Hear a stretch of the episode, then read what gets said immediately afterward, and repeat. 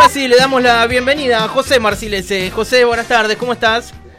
Buenas tardes, ¿cómo andan? Muy bien, muy bien. Acá estamos odiados con el Indio Solari que, bueno, se vacunó.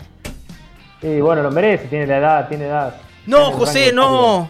¿No ves que es antisistema el indio? Y si sos antisistema, te tenés que morir de coronavirus. Y aparte, mi abuelo.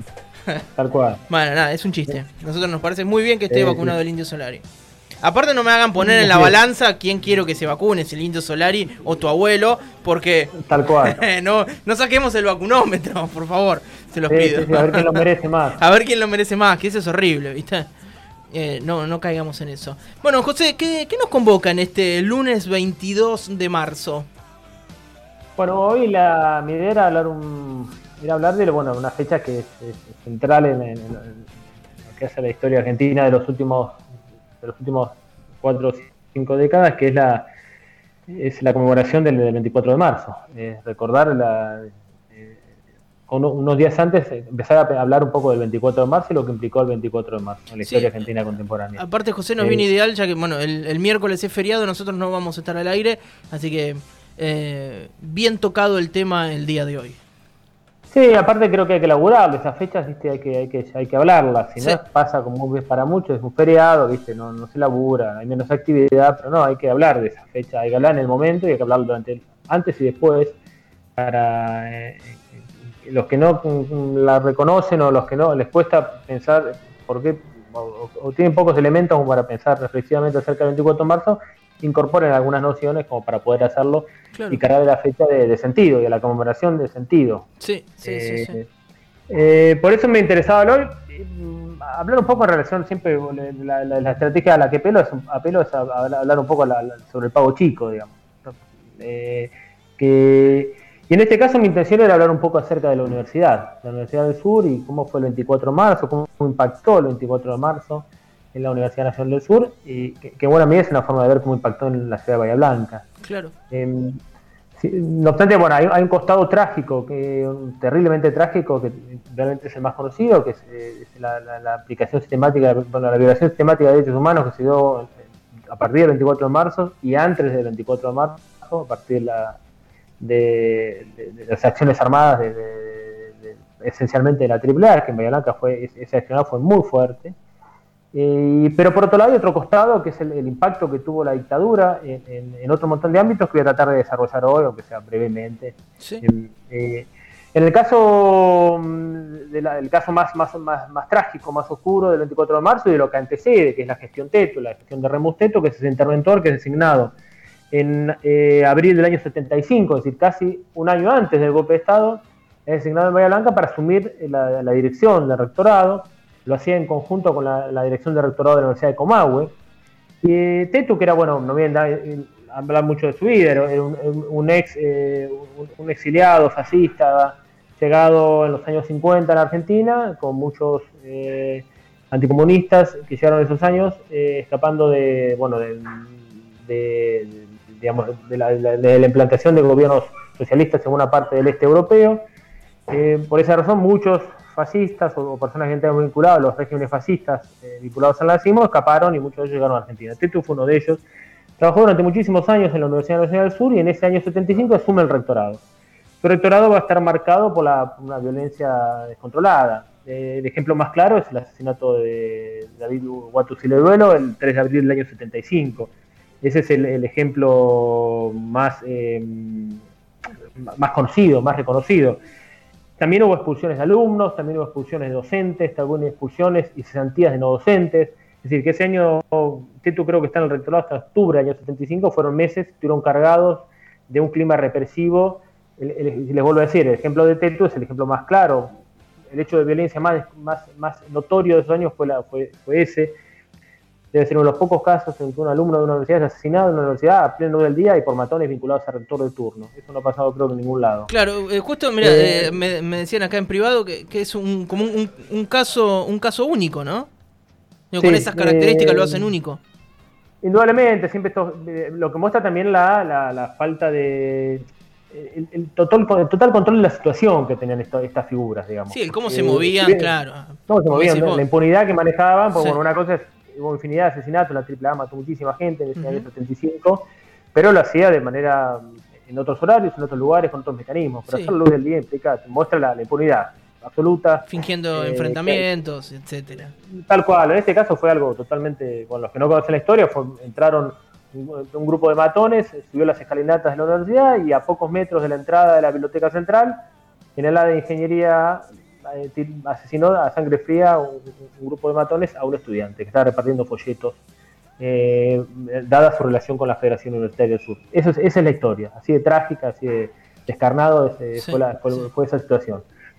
los meses que siguieron, bueno, fue, Teto avanza sobre los departamentos, nuestra estructura departamental es una estructura bastante rara, el resto de las universidades del país tienen facultades, nosotros tenemos departamentos. Lo que empezó a hacer Teto fue fusionar departamentos, cierre de carreras, sobre todo en, el área de ciencias sociales, se cerró el ingreso a las carreras. Eh, esto fue acompañado, como les decía recién, por la, por, la, por la cesantía de docentes, docentes que dejaron la universidad, docentes que fueron presos, alumnos que fueron asesinados, alumnos que fueron perseguidos, que abandonaron la ciudad. Hubo de todo en ese año 75 en, Bahía Blanca. Eh, a fin de año asume otro docente que era, no era de Bahía, que era el ingeniero Reynoso, y el 24 de marzo va a encontrar la universidad, conducida por este, por este, por este docente de apellido Reynoso, que no era bahiense, y la universidad ese año, ese, en ese momento va a ser asumida la, dirección de la universidad por el capitán González, por Raúl González, capital de Marina, que asume el rectorado de la universidad ese 24 de marzo. Eh, inmediatamente, al igual que, digamos, al igual que en todas las restantes universidades, todas las autoridades fueron, fueron puestas en, disponibilidad.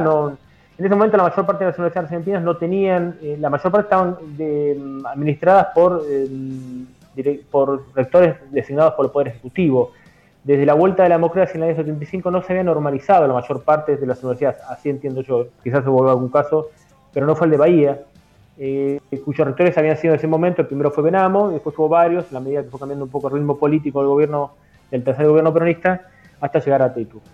Eh, lo que hizo inmediatamente el capitán González fue designar autoridades en los diferentes departamentos y fue, eh, profundizar la, la purga que se había dado en los, en los años en el año de Tetu, en la gestión de Tetu. Por un lado, en agosto se dispuso la, detención de docentes, fueron detenidos 17 eh, docentes que han estado vinculados a la gestión de Tetu. Eh, el rol del general Vilas en ese momento fue central en la detención de estas personas.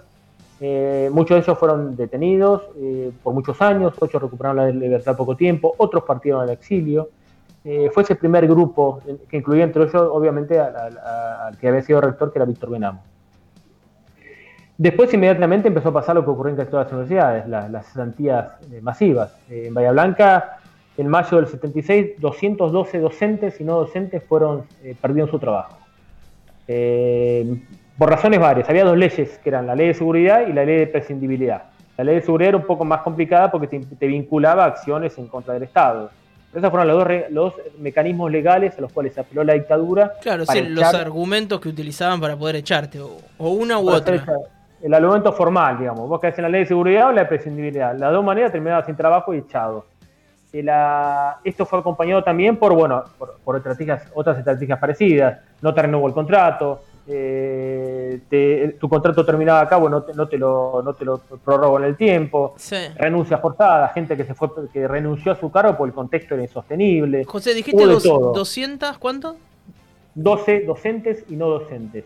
En ese momento la universidad tendría aproximadamente unos 1.000 docentes y unos 500 ah. no docentes. ahí iba ahí la pregunta para tener esa, esa comparación. Estamos hablando casi de un 10%. Eh, son muchos. ¿Sí? hubo varias, y en esto lo pudimos hacer desde el Archivo de la Memoria en el año 2016, cuando se cumplió el 60 aniversario de los departamentos. Entrevistamos a una buena cantidad de docentes para, hacer unas producciones, unos videos documentales mm. breves de los, 60 años de los departamentos. Y, lo que entrevistamos a una buena cantidad de docentes, que ahora son docentes, hombres, que, hombres y mujeres de 60, 70 años más o menos que en ese momento eran jovencitos, que eran, eran los, jóvenes graduados a comienzos de los, a mediados de los 70. Y lo que muchos de ellos dijeron, y ese relato se repetía, es que eh, en, muchos, en muchos departamentos los, cargos de profesores quedaron básicamente vacíos. Hubo una suerte de descabezamiento de muchas áreas de la actividad académica de la universidad. Es decir, que a pesar que numéricamente quizás no parece que son muchos, pero en algunos departamentos eh, eh, fueron echados los, docentes más, eh, de más antigüedad, de más experiencia, de más trayectoria. Y eso afectó notablemente al desarrollo académico y científico de, esos departamentos. de manera que ese primer año 76, si el año 75 había sido terrible bajo la gestión de Tetu, en, pérdida de vidas humanas, en violencia, en desapariciones, en, asesinatos, Huato es el ejemplo más evidente, lo dijimos recién, el año 76 no va a ser, eh, no va a ser más, más, tolerable. Eh, siguió, siguió, continuaron habiendo desapariciones, muchas se dan en esos años, en esos meses, docentes y no docentes y estudiantes, y también una, una, purga muy significativa del plantel docente y no docente de la universidad. Eh, de manera que la dictadura pega muy fuertemente en, una universidad que se había desarrollado con mucha, muy notablemente en los años 60 desde el punto de vista científico, académico, y los 70 y sobre todo la dictadura va a ser va a ser una, una, vuelta atrás, un sí, retroceder. Un vaciamiento. vaciamiento académico, la generación de la ruptura del proceso de investigación, el exilio de muchos docentes, docentes muchos de los cuales eh, se exiliaron del país, definitivamente, otros eh, haberse afectados por estas leyes. Estas fueron las primeras de, de, los despidos, hubo muchos posteriores. Este fue numéricamente el más importante y el que se dio en forma al mismo tiempo. Eh, lo que no quiere decir que, estos despidos no se hayan mantenido en el tiempo y hayan sido haya otros casos, haya más casos a, lo largo de, del año 76 y año 77. Eh, lo cierto es que bueno, muchos, muchos docentes partieron al exilio, muchos partieron al exilio interior, que es un exilio no menor, eh, gente que era echada de la universidad y que no podía conseguir trabajo luego ni reinsertante, obviamente reinsertarse en el ámbito educativo ni, ni hablar. Eh, había listas negras y esas listas negras funcionaban con muchísima efectividad. tampoco tenía posibilidad de insertarse en el mercado, en el ámbito laboral estatal. Y en el ámbito privado se daban situaciones de, todo tipo. En esto es muy interesante la, apelar a los testimonios orales. Recuerdo haber entrevistado no docentes de la universidad hace algunos años y uno de ellos me contaba que, bueno, después de haber sido cesanteado, por haber tenido alguna militancia sindical, política, por, haber firmado una solicitada, por haber estado en el lugar, por cualquier, cualquier cosa, porque había, claro. Porque había sido delatado por alguien que no le caía demasiado bien. Eh, por cualquiera de esos motivos, eh, lo, estoy diciendo con esto, que la militancia política sea una justificación, ni, la militancia armada, todo por, por el contrario, pero cualquiera podía entrar a una lista eh, sin haber pisado jamás un, acto político. Eh, esta, mm, esta, persona le quería conseguir trabajo, obviamente no conseguía trabajo en la universidad ni en el ámbito público, fue al ámbito privado a conseguir trabajo en un restaurante como mozo y a los pocos días el dueño le dijo, mira, no te puedo dar trabajo, vinieron a, apretarme para porque estaba dando trabajo a vos. Es decir, que acá en Bahía, José, eh, ese caso... en Bahía, sí. Sí, en Bahía.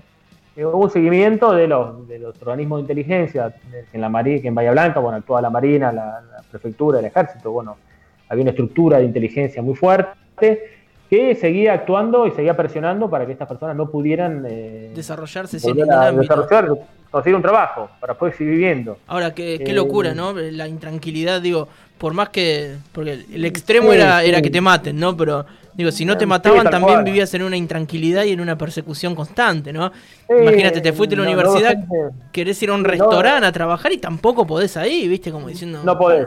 No, no, incluso docentes, no docentes que siguieron trabajando en la universidad durante muchísimos años, cotidianamente cambiaban sus recorridos para ir a trabajar, eh, temiendo la detención, temiendo eh, que la, que la, dictadura les llegara como le había llegado a otros, a otros compañeros y compañeras. De manera que la dictadura generó un escenario realmente de retroceso, de un escenario sumamente oscuro para una universidad que se había desarrollado eh, con mucho ímpetu en esos años 60, que fueron los años de gran crecimiento del sistema universitario argentino, y después hubo otro tipo de restricciones, obviamente es algo usual en otras casas de estudios, centenares de libros que fueron dados de baja de la biblioteca, eh, porque, porque ideológicamente no eran compatibles con con el modelo de la dictadura. Em, después, a partir del año 80, se restablece, o se establece, mejor dicho, algo que había sido uno de los grandes avances del sistema universitario argentino, que había sido el fin de los aranceles, que se, estableció en el año 49. Bueno, en el año 80 se restablece el arancelamiento de las universidades, se restablece el cupo, se restablecen los exámenes de ingreso. Entonces, lo que empieza a ocurrir es que cada vez hay menos, menos alumnos. Obvio, sí, es más restrictiva. El Poder Ejecutivo, que es el que asume a través del Ministerio de Educación, el control de las universidades establece un cupo para cada universidad. En el caso de la Universidad del Sur, el cupo ese generalmente no se completaba, era de 1.000, 1.200 alumnos de acuerdo a los años. ¿Por qué? Porque no había suficientes alumnos que pasaran el examen de ingreso. Claro. Eh, el examen de ingreso de por sí ya es un freno. Bueno, implica una preparación que no todos pueden asumir, implica una situación de tensión, la gente se jugaba el ingreso a la universidad y aún cuando pudiera ingresar luego tenía que pagar un, arancel. Se generaron una serie de trabas que no hicieron más que hacer eh, generar una, fuerte caída en el, ingreso de, de, estudiantes, en el caso de nuestra universidad, y esto fue acompañado también por una caída en el presupuesto. Los, presupuestos universitarios son muy bajos en los años de la dictadura, a pesar de que hay una, inflación muy constante a partir del año 80. Esto no se ve traducido en un aumento de, las partidas para, las universidades y, para la Universidad del Sur en, particular.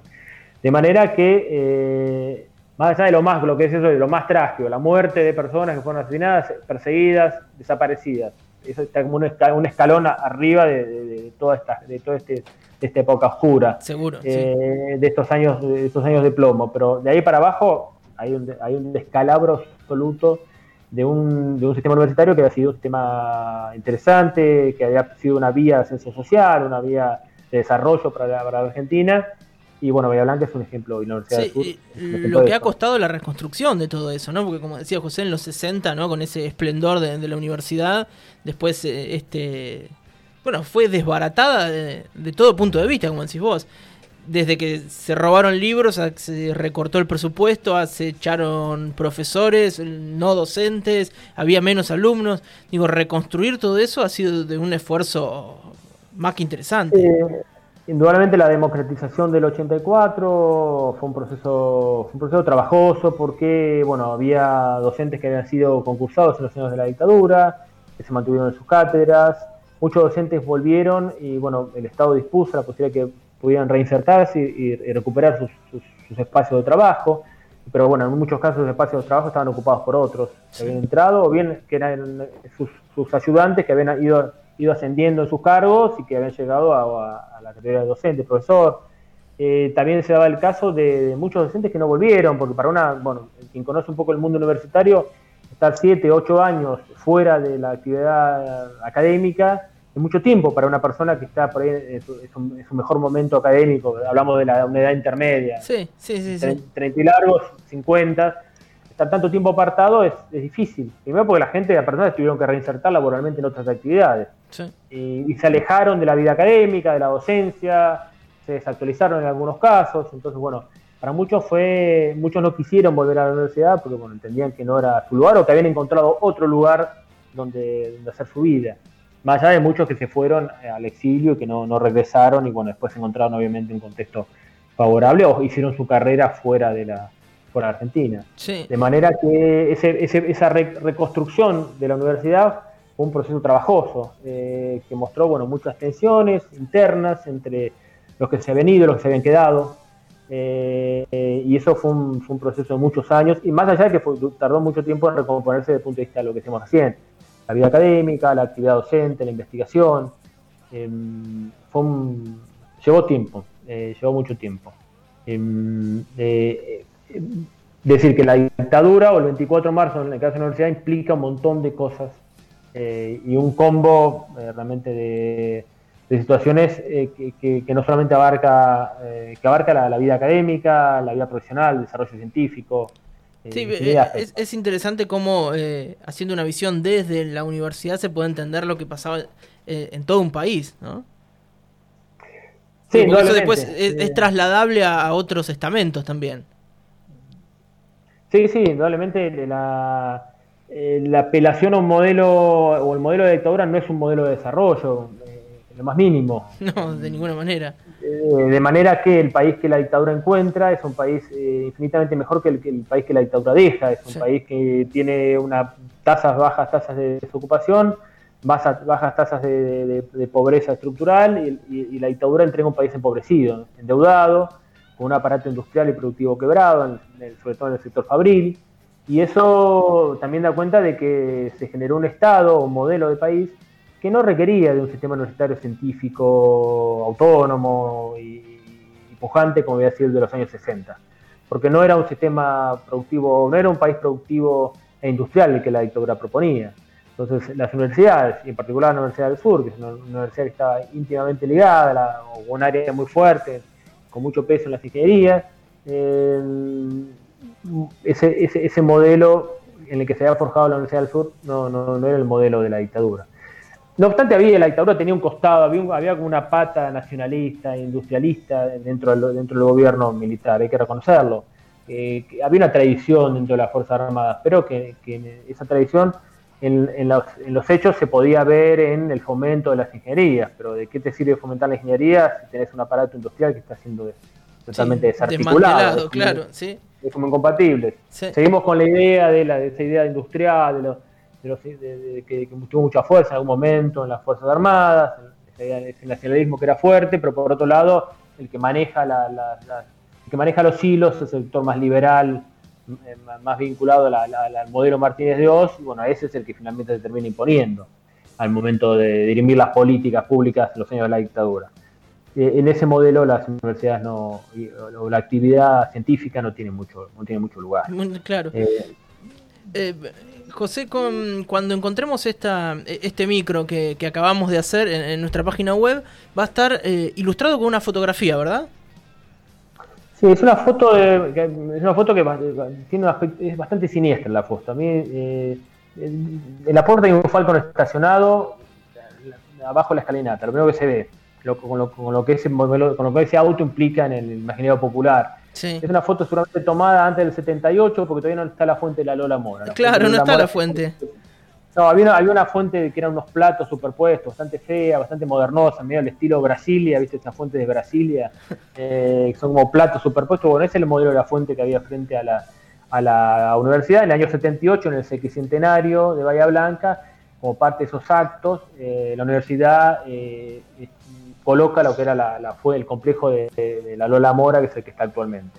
Esta foto fue tomada fines del mediados del 75, 76, y muestra una universidad vacía de gente. Eso es lo más significativo. No hay auto, no hay gente. Eh, una universidad que parece bastante desolada. Bastante triste la imagen que da eh, esta foto. Parece como si fuese un eh, feriado donde no hay nadie y, donde no hay nadie. y en la puerta un Falcon, ¿viste? Un Falcon estacionado, tal cual. Eh, y un poco haber sido ese el clima de esos años. Una vida universitaria que, donde no había centro de estudiantes, donde el club universitario fue duramente perseguido, básicamente cerrado, sus comisiones perseguidas, donde los centros de estudiantes y la, actividad estudiantil desapareció por completo. son años de, poca participación, de, donde la comunidad universitaria dejó de ser en buena medida una comunidad y pasó a ser un conjunto de figuras, de personas de hombres y mujeres que iban a trabajar y se volvían de su casa sin hablar demasiado, sin conversar demasiado, porque todo podía ser escuchado y todo podía ser todo podía generar un, despido o, un problema. Ese es un poco el clima de esos años, el control en el ingreso, el pedido de documentos, la realización de los bolsos, es un relato que se repite en muchos estudiantes de esos años, una universidad vigilada, eh, controlada, de cerca, por todo un aparato de inteligencia que, encontraba en que encontró en la universidad uno de sus grandes, uno de los grandes focos de disenso, de, pensamiento libre. Entonces, bueno, las universidades fueron un ámbito duramente reprimido, ya lo habían sido en los años de Onganía. Los años de Onganía fueron una suerte de antesala, obviamente el nivel de violencia que implantó el Onganía en las universidades parece un cuento de un cuento para chicos en relación a lo que fue la gestión de, los años del año 75 con Tetu o lo que fue la dictadura. Pero fue como una antesala la, noche de los, bastones largos, que si bien en Bahía Blanca no fue tan fuerte, pero generó algún ruido. pero bueno, mostró lo que mostró que, que, para, el, las Fuerzas Armadas y para determinados grupos de poder, la universidad o las universidades en Argentina eran un ámbito de, de generación de pensamiento, de pensamiento alternativo, y eso no podía ser tolerado. Y la dictadura, bueno, lo dejó en claro. Seguro. Bueno, José, eh, queremos agradecerte por estos minutos. Y sabes que mientras te escuchaba pensaba en algo que nos decía Mario Ortiz la semana pasada que, lo invitamos.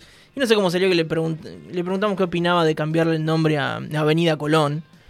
Y dice, bueno, si se lo quieren cambiar, cámbienselo. Dice, pero es muy importante que se sepa que esa calle durante este año y este año se llamó Avenida Colón. Tiene que quedar como eso. Esa marca de la historia tiene que, verse cuando uno circula por, por la avenida, ¿no? Y pienso en esto que estás contando, digo, qué importante poder conocer todo eso que pasó, conocer qué universidad tuvimos, conocer qué pasó ahí adentro para entender también dónde estamos ahora. O, o, lo que costó estar donde estamos ahora. La universidad ha trabajado incluso institucionalmente en los últimos años, hay una Secretaría de Derechos Humanos, una Subsecretaría de Derechos Humanos que trabaja intensamente en esto, que, ha tenido, que ha tenido un compromiso muy fuerte en la universidad en los últimos años con las causas relativas a la agresión de los derechos humanos en los años. En estos momentos, bueno, se están definiendo las causas relativas a la AAA, que la AAA tuvo un accionar funesto en la Universidad del Sur. La universidad ha trabajado mucho en eso. Hace unos años se, hizo se estableció el nombre de una de las calles del campus eh, se, le dio, digamos, se, han establecido algunos nombres que tienen que ver con la figura de y con algunas, eh, con hechos que tienen que ver con los años de la dictadura y, la etapa previa, una forma de generar cierta, un pensamiento, digamos, un, activamente la fresco una acción de hacer de recordar y de conmemorar eso hmm. eh, como una forma de que, quienes no vivieron eso y lo ven como algo súper alejado lo conozcan. Eh, José, eh, gracias nuevamente. Y después, eh, para la, gente que quiera volver a escuchar este micro, que lo quiera compartir en, sus redes o invitar a otras personas para que lo escuchen, lo encuentran en nuestra página web y también a través de Spotify. José, si te parece, nos encontramos el lunes que viene. Cómo no, un abrazo.